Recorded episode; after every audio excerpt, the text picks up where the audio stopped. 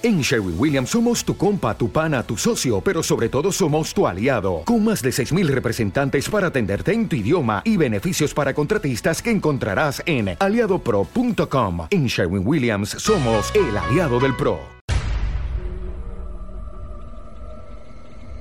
Bienvenido al mundo de lo desconocido.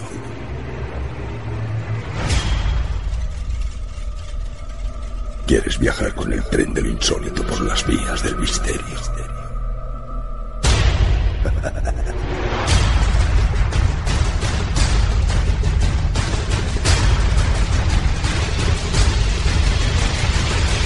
Mundo. Steve,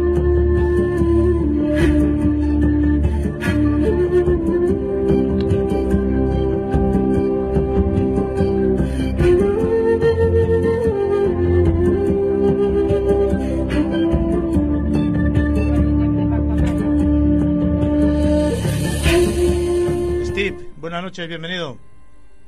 Hola, muy buenas, ¿qué tal? Es un placer conocerte y estar en tu programa. El placer es nuestro, ya lo sabes. Y, y bueno, vamos al tema, pero antes de empezar con la historia oculta de la humanidad, eh, me gustaría que nos explicaras un poquitín este método que tú has inventado, que se llama física de la creación. Bueno, esto sería un poco largo, pero no sé cuánto tiempo tenemos. Eh, Sí, un poquitín Bueno, no. resumido, un poquitín resumido. bueno, eh, que nadie confunda creación con teoría creacionista de la humanidad o del mundo tal. Eh, digamos así que simplemente se trata de una física cuántica, por ejemplo, una mecánica cuántica, a través de cual nosotros tenemos eh, la capacidad de crear realidades paralelas, dicho así. Entonces, desde allí el, nombre de física de la creación. Eh, a ver, nosotros siempre tenemos esa capacidad de influir en una cadena de sucesos y esto eh, realmente repercute en un resultado, digamos así, en la creación de un futuro probable.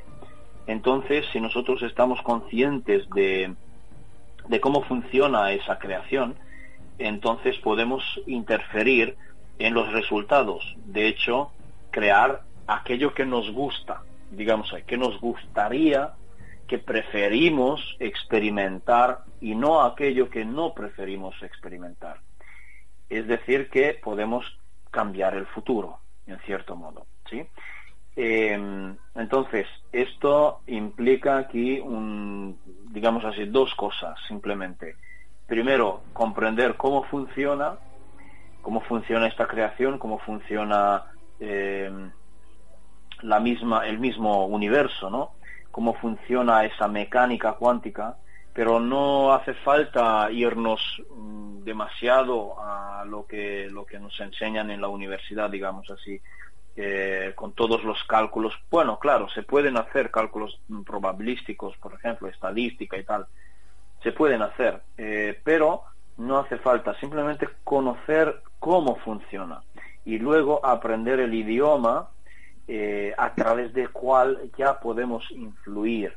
¿Y cuál es este idioma? Pues unas frecuencias, claramente, porque estamos hablando de física, pero estas frecuencias no son otra cosa que la misma emoción.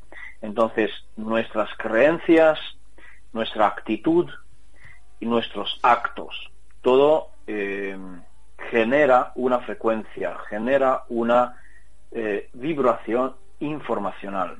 Y también podría decirlo al revés, una información vibracional. Y entonces esto se transmite, nosotros somos antenas, y transmitimos todo esto a un campo cuántico. Y esto es lo que crea, podríamos decir así, o genera un efecto de erosión, podríamos llamarlo así, un efecto de erosión del campo cuántico mismo. Y así podemos generar, pues, eh, realidades paralelas. Luego, para experimentarlos, digamos, eh, ir allá donde está esta realidad, o con otra palabra, hacer un salto cuántico de una realidad paralela a otra realidad paralela dependerá de cómo podemos nosotros manejar estas emociones de lo que hablo. Y aquí es donde entra la parte psicológica de todo eso. Entonces, realmente, el método que, que bueno, digamos así, inventé es sencillamente um, cómo combinar las dos cosas, es decir, tanto la mecánica cuántica como la psicología, incluso filosofía, podría decir, y espiritualidad, porque todo tiene eh, una conexión una con la otra. Bueno, esto lo vamos a dejar así, Steve, porque a primeros de año vamos a hablar de la física cuántica y seguramente de esta teoría otra vez contigo. Ok, muy bien. Ok.